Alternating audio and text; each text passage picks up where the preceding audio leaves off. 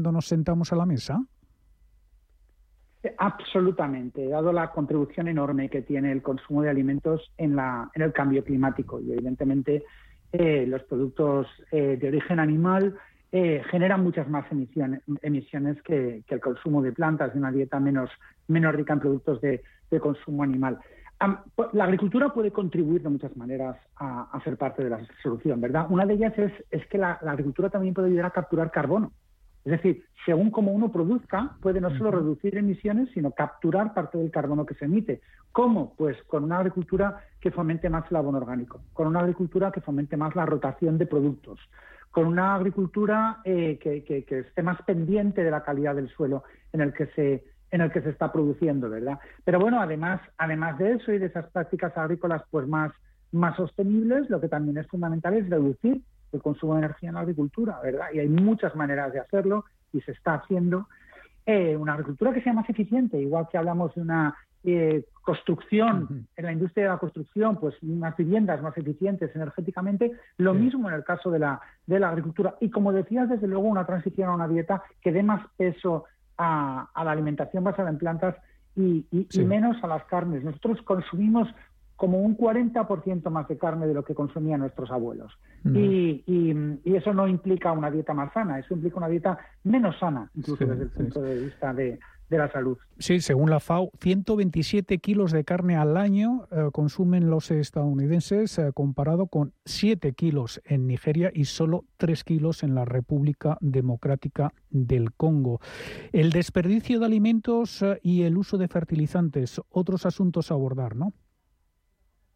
Mira, completamente. Y además es que precisamente a partir de la crisis en, Ucrania, y recuerdo que en aquellas fechas tuve la oportunidad precisamente de hablar con vosotros, de hablar con Intereconomía, sobre el impacto que estaba teniendo y sigue teniendo en el acceso a los fertilizantes, que se han convertido en, un, en una parte muy significativa de la factura que los productores tienen que producir hay, como un excesivo uso y a veces desproporcionado por parte de, muchos productores de fertilizantes. Y lo que se está demostrando es que un uso más eficiente de los fertilizantes o soluciones como la agroecología, que que en lugar de utilizar fertilizantes químicos utiliza abono orgánico, eh, consiguen también una, una, producción muy significativa reduciendo ese, ese impacto, impacto enorme en los fertilizantes. O sea, hay soluciones y tenemos que cambiar la manera en, cómo, producimos. Aquí lo tenemos que dejar. A Juan Echanove, vicepresidente de Agua y Alimentos en la Organización Internacional CARE y experto en seguridad alimentaria, muchas gracias por atender la llamada de Radio Intereconomía una vez más. Muchísimas gracias. Un abrazo para vosotros y vuestros oyentes. Un abrazo.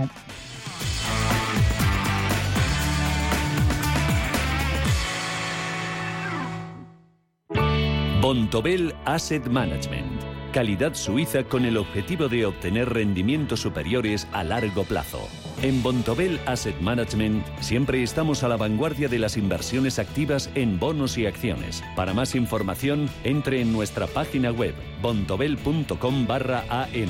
Bontobel Asset Management, su especialista global en fondos de inversión. Generosidad, justicia, amor. Los mensajes que estos días inundan nuestras calles deben ser la expresión sincera de las gentes que quieren compartir su felicidad con los demás. También nosotros, la gran familia de Dehesa de los Canónigos, queremos ser un trocito de Navidad que repartas con los que más quieres. Dehesa de los Canónigos. Feliz Navidad. Hey, asistente, busca cómo proteger mis ahorros de la inflación. Hay aproximadamente 19 millones de resultados. ¿Quieres que los lea? Buf, mejor que no. Puedes seguir buscando entre millones de contenidos, pero un asesoramiento de calidad solo te lo dará un especialista. En Renta 4 te ofrecemos un servicio de asesoramiento gratuito siempre que lo necesites. Entra en r4.com y descubre cómo te podemos ayudar. Renta 4 Banco. ¿Quieres más? Cierre de mercados, actualidad financiera y tiempo real.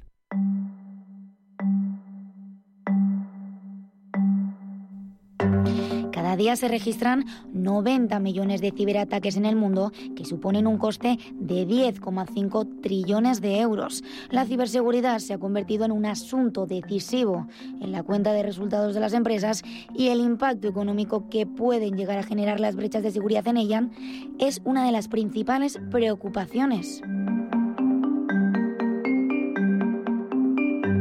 El año pasado, casi 7 de cada 10 compañías españolas sufrieron consecuencias de los ciberataques. Si se tienen en cuenta las pérdidas financieras directas e indirectas, el daño reputacional y los gastos de reparación, estos ciberataques le supusieron a cada compañía afectada cerca de 1,3 millones de euros. En un contexto de creciente digitalización, los riesgos informáticos avanzan sin frenos y en el primer trimestre del año los ciberataques a escala mundial tuvieron un incremento del 8%, en lo que supone el mayor volumen en dos años.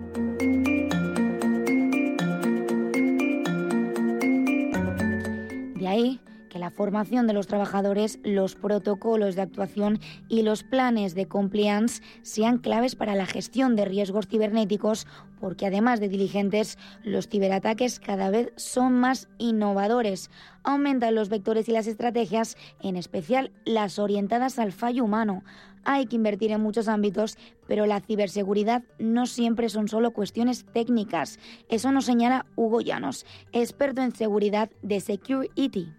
Lo que hay que trabajar específicamente es la formación de las personas para que sean capaces de identificar eh, cuándo pueden estar siendo objeto eh, de un ataque o de algún tipo de intento de engaño o fraude. Este enfoque es necesario para evitar errores involuntarios y para que se sepa identificar los posibles ataques. Más de un 90% de las organizaciones del país han ampliado su inversión destinada a ciberseguridad. A su vez, la mitad de ellas plantean un incremento significativo en su presupuesto dedicado a ello, concretamente entre el 6 y el 20% durante 2023. En paralelo a la inversión en prevención del cibercrimen, hay que hablar sobre el rumbo de la transformación digital y el trabajo híbrido. Es importante considerar la seguridad de los dispositivos de los trabajadores. Más de 6 de cada 10 empresas aseguran que proteger los dispositivos del Internet de las Cosas en los entornos de trabajo operativos e híbridos es sumamente importante.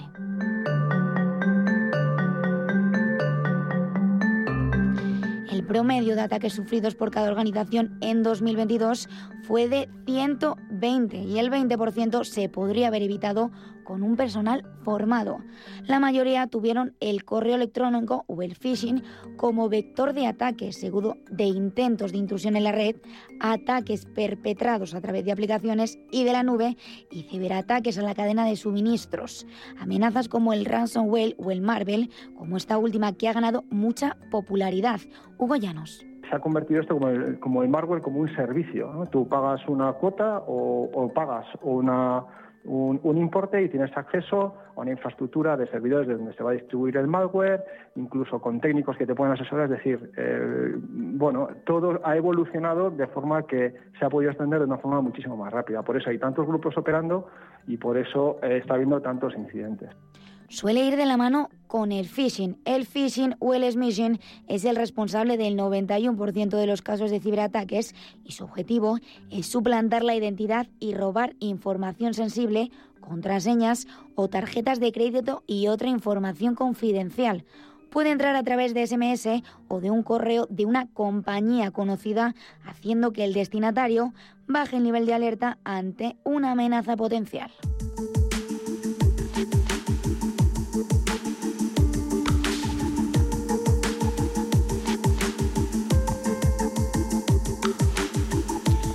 Cualquier persona en todos y cada uno de los niveles es diana de ataques. La rentabilidad del cibercrimen ha generado organizaciones poco a poco más especializadas y eficientes y los ciberataques están adoptando de cara al futuro tendencias progresivas. 2022 fue un año con una creatividad sin precedentes dentro de la ciberdelincuencia, donde se variaron las cadenas de ataque y se probaron o descartaron mecanismos de entrega de manera acelerada. Los avances de las amenazas se apoyan cada vez más en la combinación de tecnología y psicología que incrementa la peligrosidad de los ciberataques modernos en tres facetas del riesgo del usuario. Vulnerabilidad, ataques y privilegios. Ignacio Sierra, analista en ciberseguridad. Nos encontramos en un momento que estamos yendo a lo que sería entornos cloud. O sea, todas las empresas están metiendo sus, sus servicios en entornos cloud, en Microsoft, en Google, en, Amazon. ¿Esto qué quiere decir? Que ellos en, físicamente no tienen lo que sería el servidor o no tienen los equipos, lo tienen todo eh, alojado en, los servidores de Microsoft, o sea, ellos ya no son responsables de ellos. Entonces, el tipo de ataque, o sea, el, tipo de ataque creo que va a variar bastante, ¿vale? el phishing va a subir más todavía, o sea, cada vez van a ser más avanzados. Para hacer frente a este escenario muy semejante en todos y cada uno de los ámbitos, si bien en mayor tamaño y peligro potencial de un ataque de denegación de servicios en entidades de abastecimiento de agua, sanidad o energéticas, Sierra apuesta por potenciar los generadores de contraseñas. Eh, aparte del generador de contraseñas, es un o sea, es un, un sitio para guardar las contraseñas y que cada servicio tengas, o sea, tú solo tienes que aprenderte una contraseña, que es para acceder a esa base de datos tuya interna. La problemática de los ciberataques no se limita únicamente al momento en el que ocurren, sino que su impacto perdura en la empresa, económica y reputacionalmente. Para protegerse es imperativo que adoptemos un enfoque centrado en la prevención y no en la detección. Las mejores prácticas y sus acciones que una organización puede tomar para minimizar su exposición ante estos posibles ataques o brechas se centran en la formación en ciberseguridad de los empleados, en mantener los equipos actualizados y, por supuesto, en contar con un servicio de seguridad adaptado a sus necesidades actuales y futuras.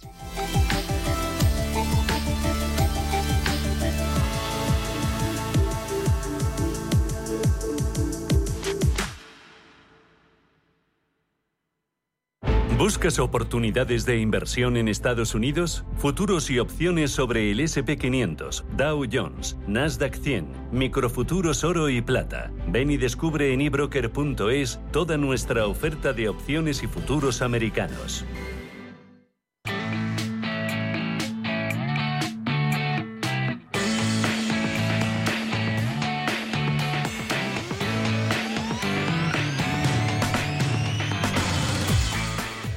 Los gobiernos no tienen un gran historial en mantenerse al día con la tecnología emergente, pero el campo complejo y en rápida evolución de la inteligencia artificial está planteando preocupaciones legales de seguridad nacional y de derechos civiles que no pueden ignorarse.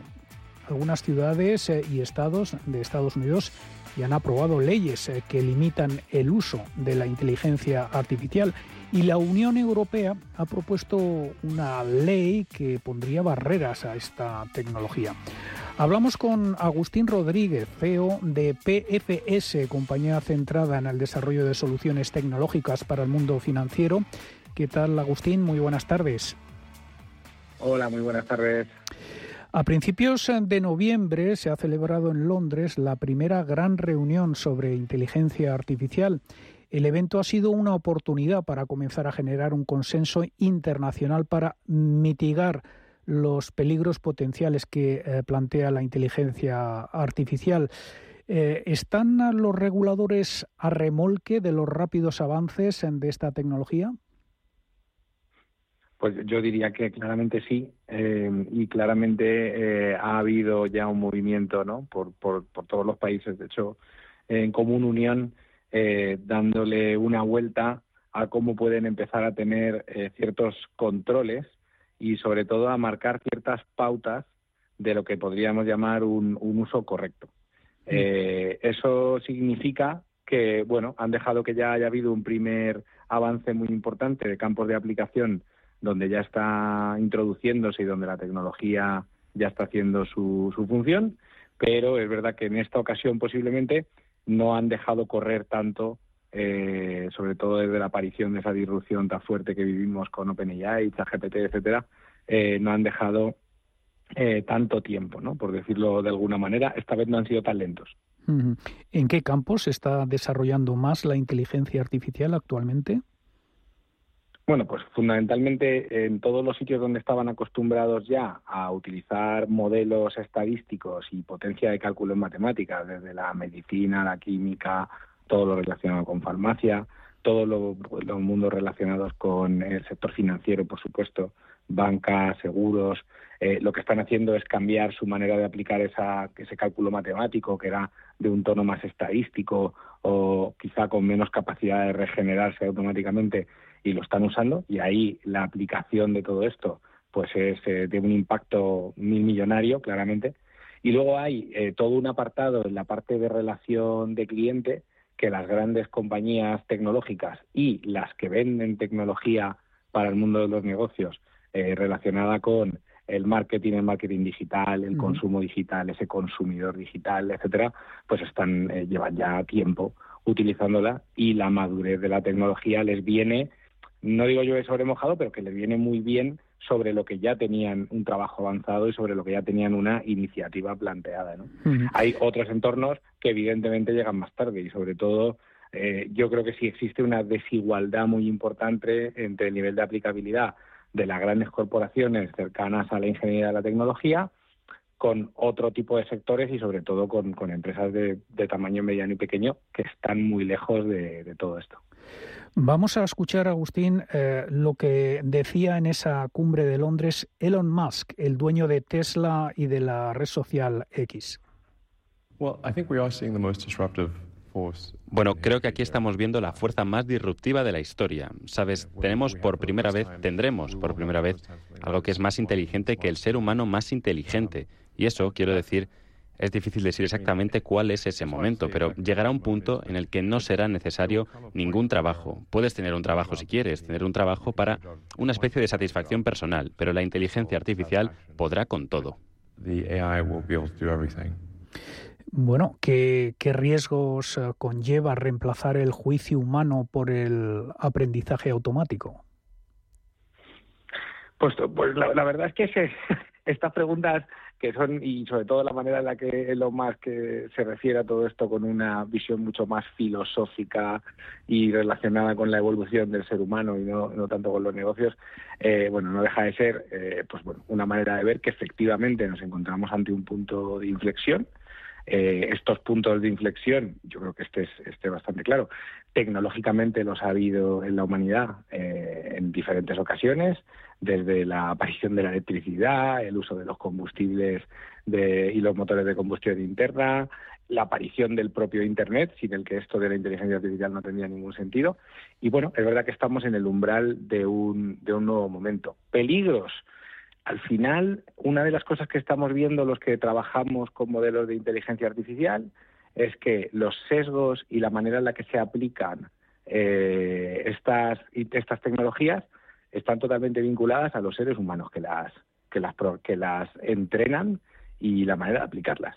Mm. Entonces, no diría que existen cosas que no pudieran hacer ya los seres humanos en, esa, en ese tono de peligro. Em, lo que sí es cierto es que se pueden hacer de forma posiblemente más rápida. O sea, para lo bueno y para lo malo, la inteligencia artificial nos habilita y nos abre un camino para hacerlo todo en mucho menos tiempo y de forma muy masiva. Mm.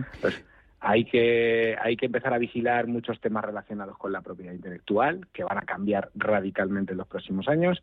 Comparto que si no desaparecer, que me parece muy exagerado y quizás estamos hablando de muchos años vista, pero sí modificar la manera en la que trabajamos eh, va a tener un impacto enorme. Y en principio yo aquí veo cosas buenas, veo cosas buenas de aplicación a la medicina, veo cosas buenas de aplicación a la lucha contra, por ejemplo, el cáncer, el, descubrimiento de fármacos. El, sí, Agustín, pero ¿sí, sí, sí crees que es necesaria entonces la regulación? Sí, yo creo que como, pero no por la tecnología en sí. O sea, no hay que regular la inteligencia artificial. Lo que hay que seguir regulando es aquello que es peligroso y que ahora se puede hacer de una forma más inmediata y más masiva. Es decir, aquellas cosas que están mal y que ahora se pueden hacer de una forma más abrupta. Mm. Eso es lo que hay que regular. Y luego el uso en la toma de decisiones lo que necesita es mucho testeo y mucha validación. Mm. A mí me parecería una locura decir que un coche autónomo no puede funcionar igual que un coche conducido por un ser humano. Posiblemente lo haga mejor. La cuestión es qué tipo de controles le vamos a pedir a que un coche sea autónomo? qué tipo, porque, porque va a existir una parte ética en la que vamos a tener que ponerle, y esa es la parte en la mm. que los gobiernos tienen que entrar, y evidentemente la legislación, hay que decirle cómo cómo debe comportarse ante ciertas situaciones. Y, en este sentido, la colaboración de las grandes tecnológicas eh, será necesaria también, digo yo. Totalmente clave. O sea, necesitamos que sea así, efectivamente. Agustín Rodríguez, CEO de PFS, muchas gracias por atender la llamada de Radio Intereconomía. Pues muchísimas gracias. Buenas tardes. Un abrazo.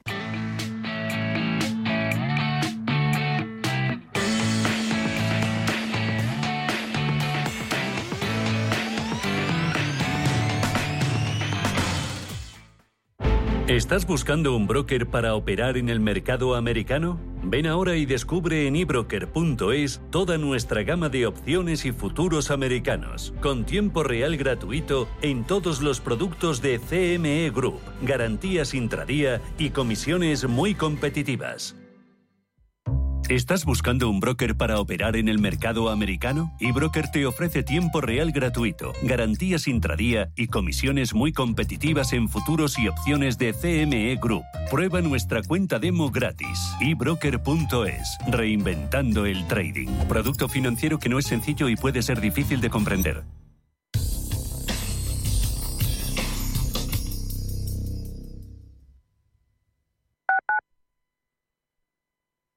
¿Quieres diversificar tu cartera de inversión y proteger tu patrimonio? Haz lo posible con Silver Gold Patrimonio. Entra en el fantástico mundo de los metales preciosos de inversión de forma sencilla y acompañada por los consultores expertos de Silver Gold Patrimonio. Oro, plata, platino, paladio, rodio, osmio. Silver Gold es patrimonio inteligente.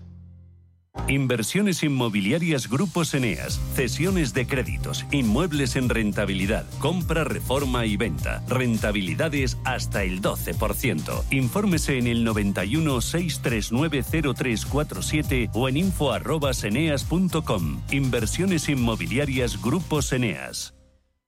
¿Buscas transporte para tus eventos? Torres Bus dispone de alquiler de coches, minivans, minibuses y autocares, además de servicios con conductor para todo tipo de eventos, incluidos traslados al aeropuerto. Si necesitas un servicio de confianza para tu empresa, agencia de viajes, amigos o familiares, contacta con torresbus.es o llama al 607 37 22 52. Disfruta del transporte perfecto en toda la comunidad de Madrid con Torres Bus.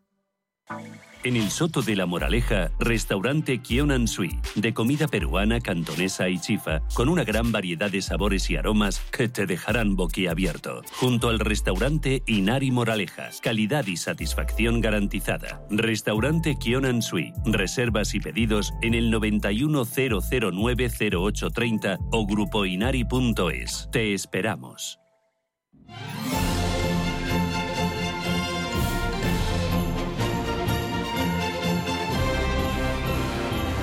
Desde el corazón de Radio Intereconomía, celebramos la Navidad contigo.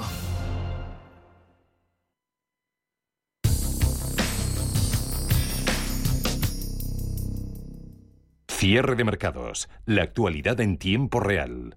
Para rentabilizar sus ahorros en tiempos de inflación, muchos pequeños inversores se han estrenado en los últimos años y en los últimos meses en los mercados financieros. Aquí irrumpe con fuerza el copy trading, un método que consiste en replicar estrategias, operaciones y carteras de inversiones experimentados con la posibilidad de hacerlo en tiempo real y de manera automática gracias a las nuevas tecnologías. De este modo, cualquiera puede duplicar las posiciones de inversores de éxito asignando una cantidad de dinero, un capital determinado, y además de poder acceder a sus estadísticas y copiar sus estrategias de inversión. Se hace a través de plataformas especializadas que lo que hacen es mostrarte la operativa de los especuladores a los que has decidido seguir y puedes clonar las órdenes y tener así sus mismos beneficios. Víctor Galán, cofundador de Planeta Bolsa. Es, algo útil, sobre todo para gente, ya digo, que no tiene un capital y que no puede reunir eh, todo el dinero que requiere un fondo. Una práctica que llama la atención y parece simple, pero que no está exenta de riesgo. Los mercados financieros son un terreno en el que las ganancias nunca están garantizadas al 100% y es fácil perder dinero cuando no se tiene esa formación. Por ello, incluso para replicar o seguir a otros hay que ser cauteloso, sobre todo a la hora de decidir a quién, a qué inversor o a qué trader en este caso seguir. Galán nos señala que la figura del trader y su copy funcionaría tal que así. Muchas personas que tienen una buena estrategia con pequeños capitales eh, pueden poner de manifiesto que son rentables y otro tipo de personas con dinero e interés de invertir pueden poner su dinero en ese tipo de, de gestores, ¿no? Un trader es el inversor experimentado técnicamente al que se le hace el copy, al que se replica. Establece estrategia de los activos en los que él decide entrar porque bien hay una posibilidad de que suba para generar beneficios y establece las reglas de entrada y salida en base a la gestión que hace de su dinero y de su propio capital, así como del resto de partícipes que mover los diferentes activos dependiendo del momento. Se podría decir que actúa como un gestor, pero a través de nuevas plataformas especializadas y como uno obtiene unos beneficios por ello. Está a cargo de todo el capital, tanto el suyo como el de los partícipes del copy trading. Luis García Langa, director de SC Analistas, destaca que esto como uno de los principales riesgos. La operativa que hace el inversor especulador X le va bien a él y no te tiene por qué ir bien a ti porque tienes otro perfil, porque tienes otro patrimonio, porque tienes otros, otro horizonte temporal, etcétera, etcétera. Por lo tanto, ahí hay ese, ese primer riesgo. Sin embargo, Galán nos señala lo siguiente.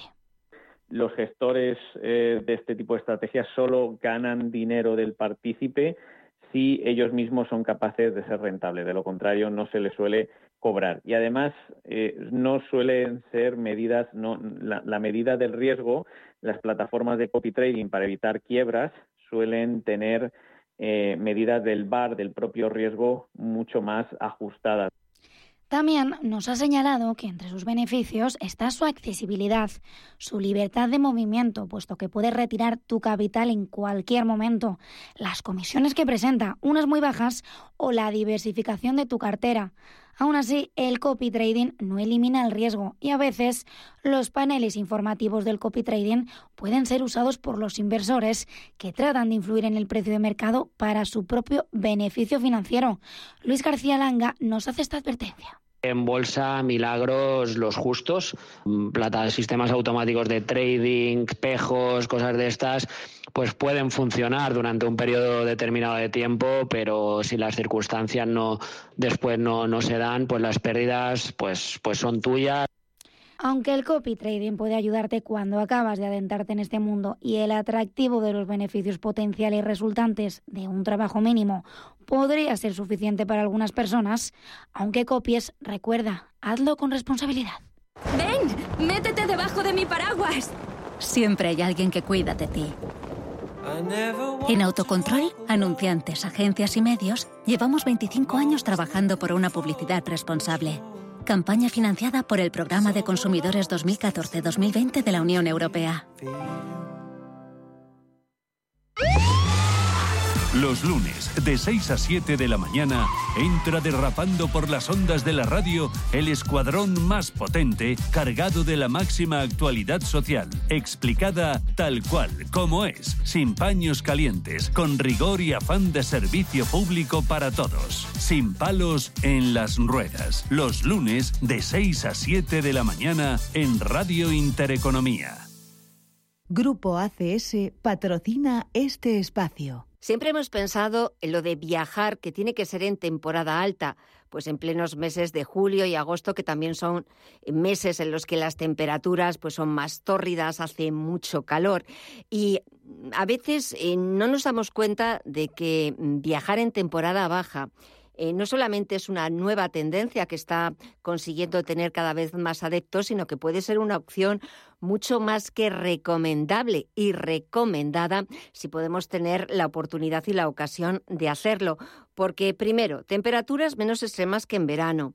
Además, los particulares paisajes del otoño con esos colores tan maravillosos hacen que estas semanas previas a las vacaciones de Navidad sean unas fechas muy recomendadas para viajar a destinos exóticos. Según Europamundo, que es un tour operador especializado en circuitos en autobús y partner de Travelance, algunos destinos se disfrutan especialmente durante estos momentos de menor afluencia viajera. Para ello, para hablarnos de viajes, para hablarnos de, poder disfrutar de, estos días donde pues hay menos gente. Eh, hemos invitado a Carlos González, es el director del mercado español de Europa Mundo. Carlos, muy buenas tardes. Buenas tardes, Gemma. La verdad es que si se puede elegir, viajar en temporada baja, eh, no me extraña que se haya convertido en una nueva tendencia de los viajeros porque eh, es una de las eh, ocasiones más excepcionales. Primero los precios me imagino que también estarán un poquito más baratos que en plena temporada alta. Luego en determinados destinos las temperaturas son bastante más agradables. Así que parece que todos son ventajas y no sé si hay algún pero o algún inconveniente. Pues la verdad es que tienes toda razón. Hay muy pocos peros para viajar efectivamente en la temporada en la temporada baja. Sin lugar a dudas, uno de los alicientes fortísimos, por supuesto, es el, precio, que se abarata bastante.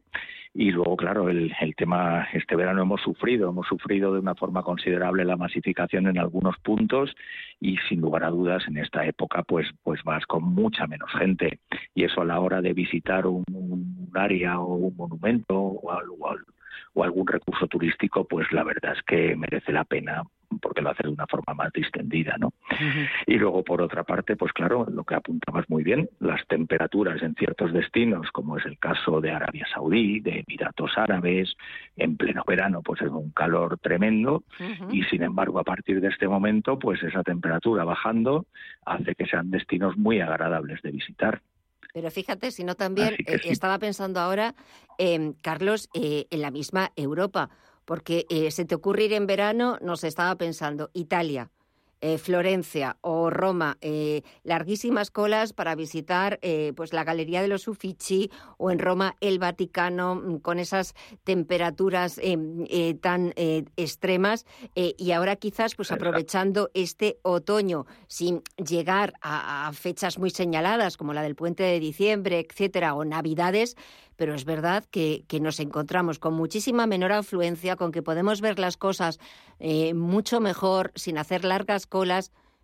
Es que es una maravilla. Lo que pasa es que muchas veces, pues desgraciadamente, no se puede tener unas vacaciones o poder disfrutar de vacaciones en, en, otoño, pero, pero si se puede, la verdad es que es una de las opciones que yo no sé cómo no, no nos ha dado por ella.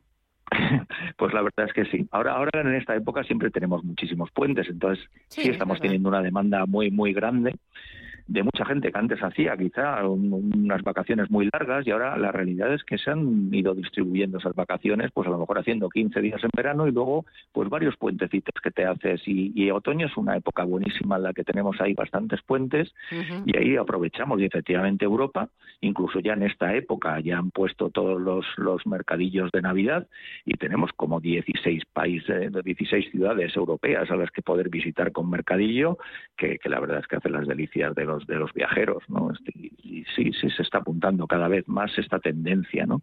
Y es cierto que, claro, visitarlo de esta forma es infinitamente más cómodo que cuando tienes colas infames y, alguna temperatura encima elevada, ¿no? Así que, se te, quitan las ganas, pero como estás de vacaciones y tienes que verlo, pues eh, ahí aguantas estoicamente la cola, las temperaturas para luego eh, ver cualquier museo y casi todos todos pegados y es cierto que ahora no tiene nada que ver, es como si hubieran cambiado las ciudades, dices, pero es la misma ciudad que, hace, que hace dos meses.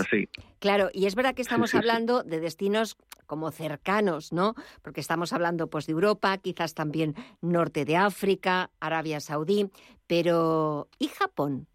Porque claro, Japón ya necesita más días, pero también puede ser quizás una de las mejores épocas visitar ahora Japón.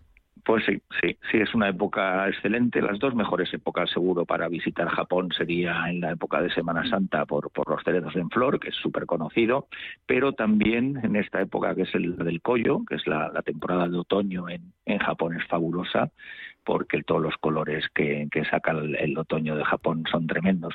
Incluso tenemos la ventaja de que el, otoño allá eh, es un mes más tarde, o sea, podemos ir todavía perfectamente casi hasta mediados de diciembre sin pasar demasiado frío. Entonces, de verdad que merece muchísimo la pena de la, visita de, Japón y, está súper de moda. Es, un, es uno de los grandes destinos. Creemos que este año por fin también China echará un capote porque han quitado el, trámite de visado a los españoles pero Japón sigue siendo el número uno y por hoy en Asia, sin lugar a dudas. Eh, ¿Y cuáles son los destinos que más, em, que más gustan a los eh, clientes de, Europa Mundo? ¿Por cuáles se decantan? ¿Europa, norte de pues África, Arabia Saudí?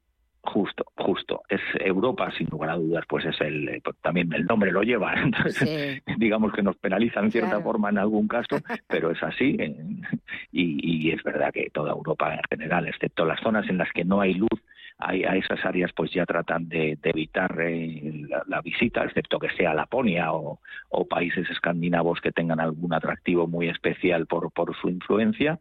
Y luego el área de Oriente Medio, sin lugar a dudas, todo lo que supone Emiratos Árabes, Bahrein, Qatar y Arabia Saudí. Incluso tenemos preparado, para el caso de que las aguas se tranquilicen, eh, muy buenos programas en, las áreas que ahora mismo están en conflicto, desgraciadamente, pero nosotros lo tenemos preparado y ojalá se, se calmen esas aguas, que sería fantástico para todos. Y luego, por supuesto, el, el área de Asia, con, con, Japón a la cabeza, pero, pero también arrastrada por China, por la zona de Vietnam, Tailandia, Sri Lanka, la India. Bueno, tenemos un montón de, alternativas. Ahí me, dejaría, ahí me dejaría arrastrar, Carlos, sin ningún problema, porque toda la zona de, de Asia y Japón, sobre todo, es una de mis eh, citas eh, eh, esperadas para, para poder viajar hasta allí. Carlos González, director del Mercado Español de Europa Mundo. Muchísimas gracias por hablarnos de, otra forma de viajar diferente, pero igual de magnífica, porque quizás incluso consigamos saborear y sin tantas afluencias masivas, eh, pues esas eh, ciudades y que nos ofrezcan sus atractivos. Da lo mismo que sea Europa, que sea Oriente Medio, Oriente Próximo, que sea incluso, ¿por qué no, Japón? Todo, todo es maravilloso. Carlos, un verdadero placer, que pases muy buena tarde y a ver si coincidimos en un viaje. Hasta pronto, gracias. Ojalá que sí, Germán. Muchísimas gracias. Adiós. Chao. Grupo ACS.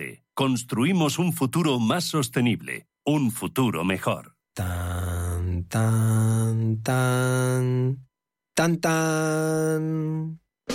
La cuenta online del Santander es tan tan fácil de abrir que lo puedes hacer desde donde quieras.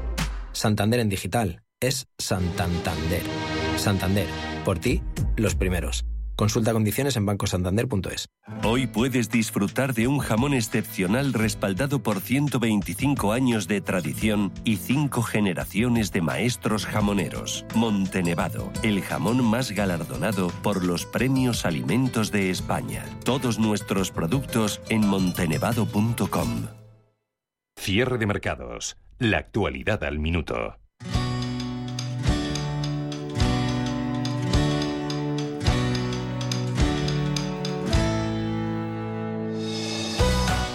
La digitalización del sector turístico y la importancia de analizar los datos entra en juego en España, un país que ha sido siempre un referente mundial en turismo. En total, España recibió 71,6 millones de turistas internacionales el año pasado y el turismo representa ya el 12% de nuestro Producto Interior Bruto. Para mantener este ritmo resulta fundamental que las empresas del sector turístico se mantengan a la vanguardia y apuesten por la digitalización.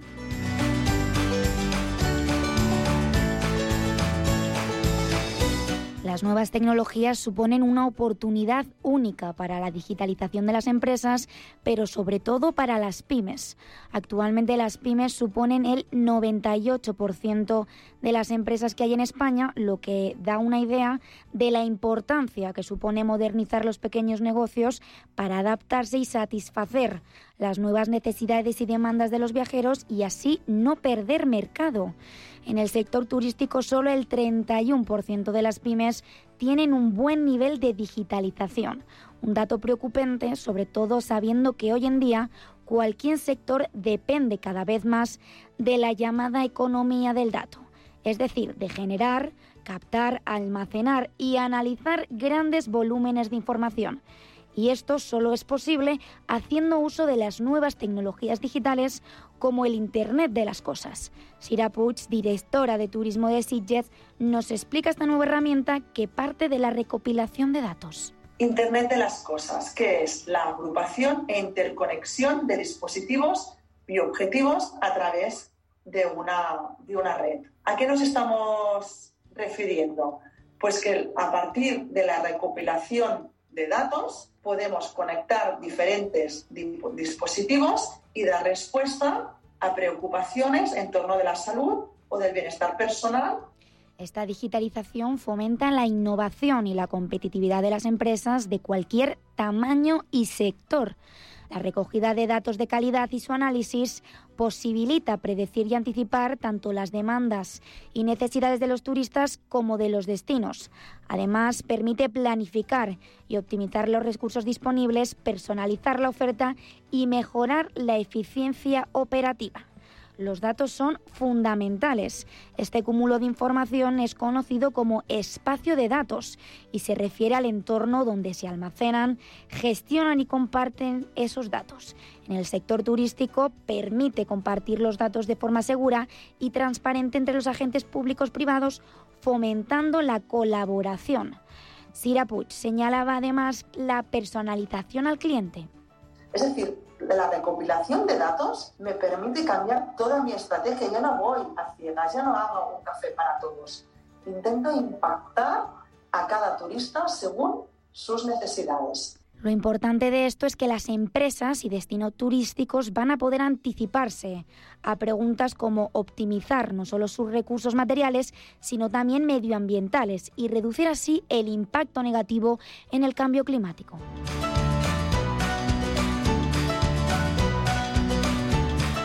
Todo ello de lo que les hablamos ha conformado una nueva forma económica, la economía del dato. En ella, los datos son un activo de gran valor para los negocios y, por tanto, es imprescindible saber protegerlos y analizarlos.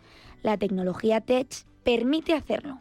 Gestiona grandes volúmenes de datos y los estudia para extraer el conocimiento y entender las nuevas tendencias y preferencias de los viajeros, un servicio del que se benefician cientos de complejos hoteleros con el que trabajar conjuntamente para lograr objetivos. Sira Para resolver ¿no? ese punto de dolor, para resolver este, este problema, lo hemos tenido que trabajar conjuntamente con la tecnológica. Por lo tanto, para mí la tecnológica ya no es solo un proveedor que me da un servicio, es alguien que trabaja, piensa conmigo y busca la forma más eficaz de lograr los objetivos.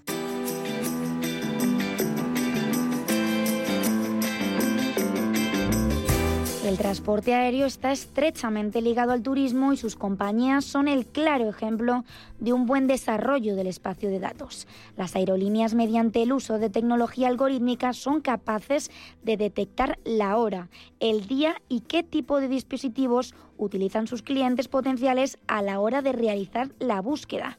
Así establecen los precios de sus vuelos y esos mismos factores influyen en el precio que aparece reflejado en la pantalla.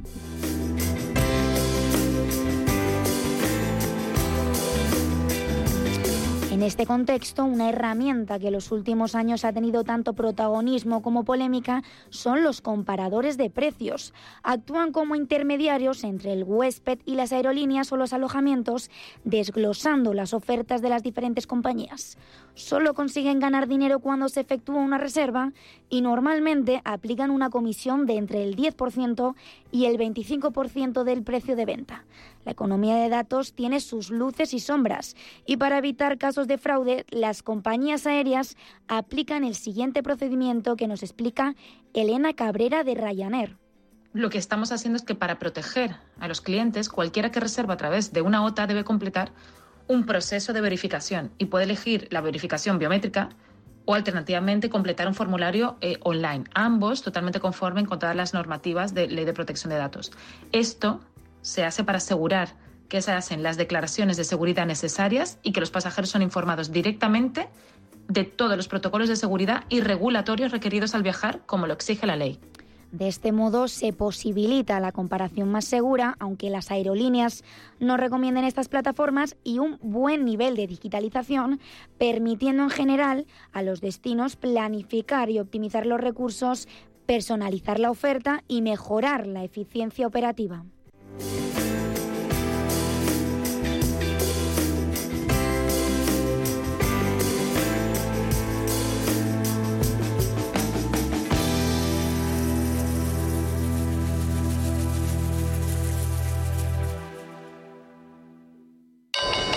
¿Nuevo invirtiendo en bolsa o ya eres todo un experto? Lo mejor en cualquier caso es hacerlo con XTB, tu broker. Compra acciones y ETFs de cualquier mercado y sin comisiones hasta 100.000 euros al mes. Accede además a la mejor formación en español. Entra en xtb.com, la inversión pensada para todos. A partir de 100.000 euros al mes, comisión del 0,2%, mínimo 10 euros. Invertir implica riesgos. ¿Alguna vez te has preguntado cómo es el océano desde dentro? Ven a Atlantis Aquarium Madrid y sumérgete en las profundidades. Un mundo de curiosidades marinas y su conservación te esperan. Además, los más peques de la casa recibirán el pasaporte con el que pasarán divertidas pruebas, aprenderán y se convertirán en embajadores de Atlantis. Atlantis Aquarium Madrid. ¿Estás preparado? Cierre de mercados. Actualidad. Análisis. Información.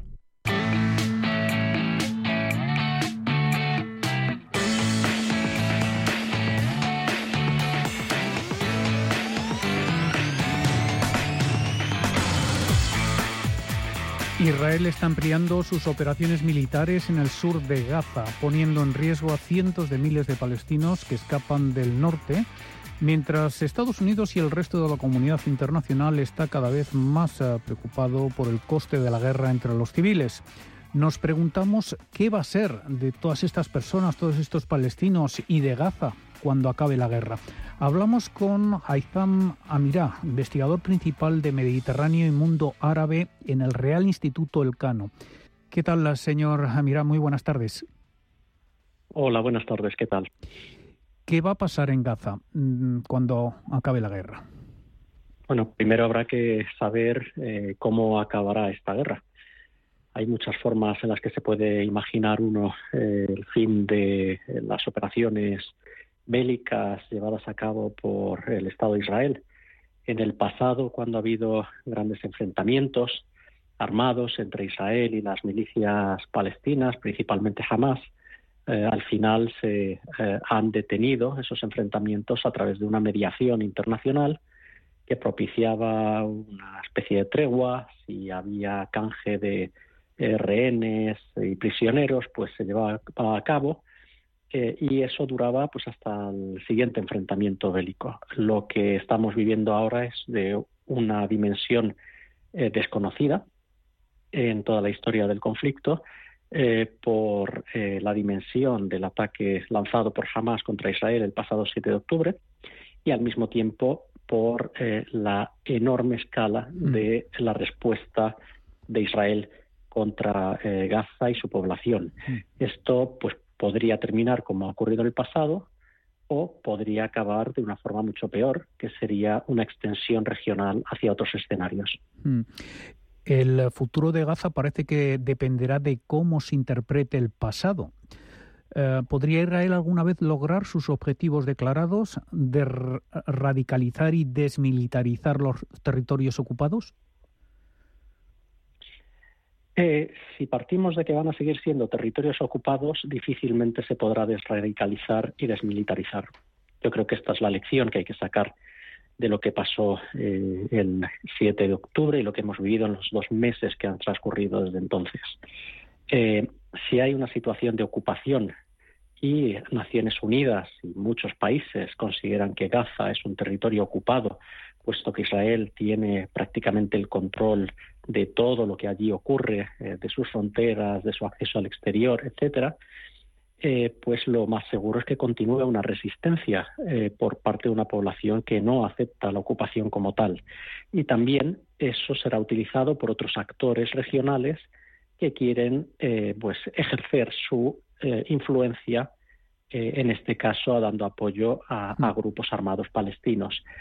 Mientras dure la ocupación y mientras no haya una esperanza para la población palestina de Gaza y también de Cisjordania de que puedan tener un horizonte de vivir eh, en libertad y con sus derechos reconocidos y con su dignidad reconocida, mientras no exista esa esperanza, seguramente la población de Israel no podrá vivir con una seguridad y con una situación normalizada en su vecindario y en su entorno.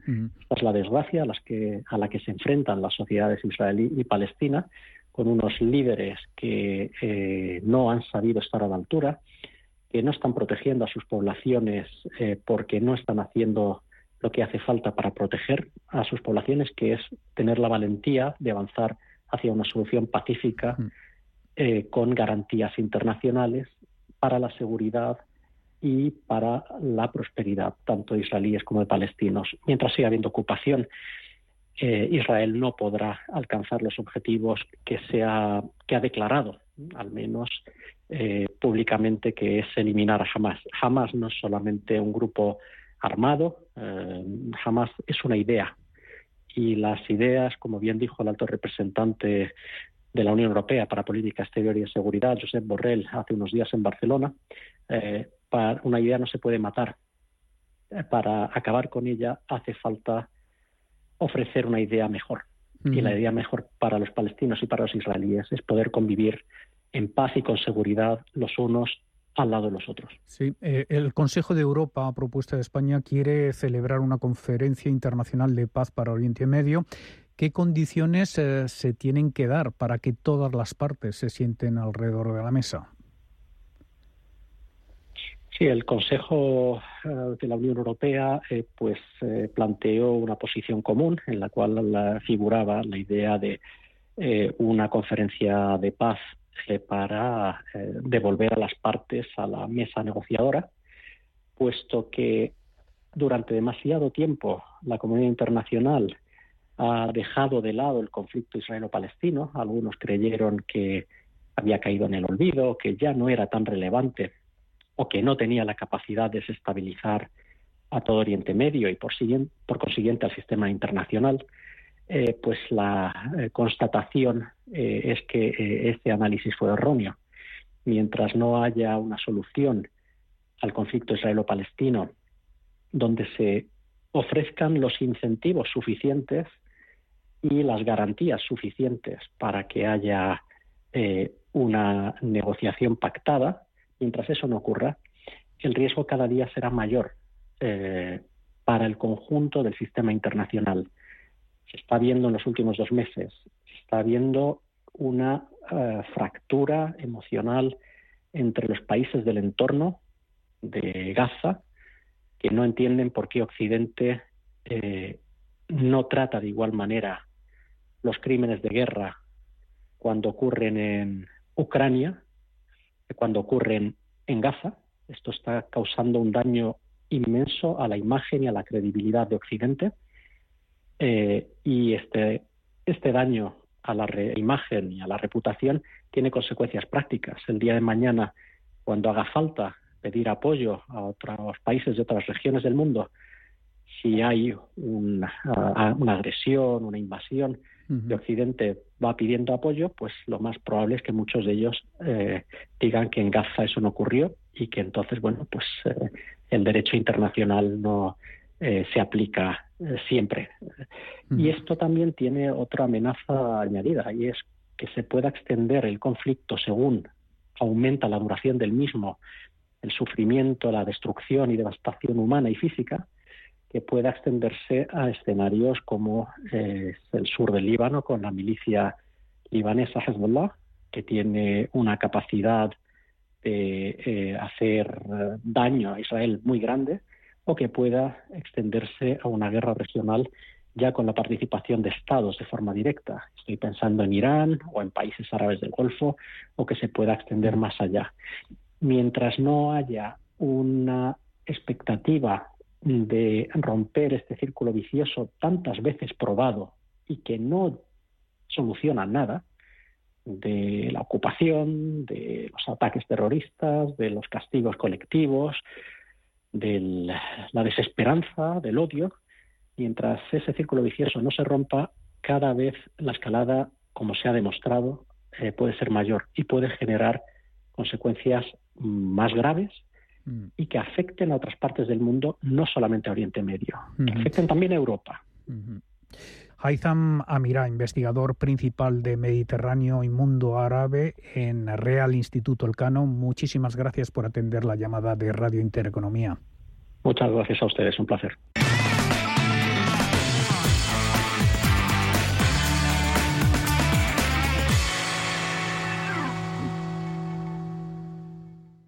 Antes de que amanezca te acompaña, escucha y ameniza las mañanas en Radio Intereconomía. Antes de que amanezca, con Guillermo Sancho Muela, de martes a viernes de 6 a 7 de la mañana en Radio Intereconomía.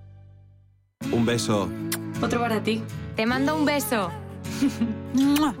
Nunca nos habíamos dado tantos besos como en los últimos 100 años.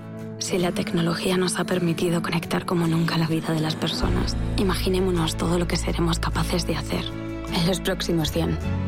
Telefónica, imaginémonos. La actualidad del día en cierre de mercados.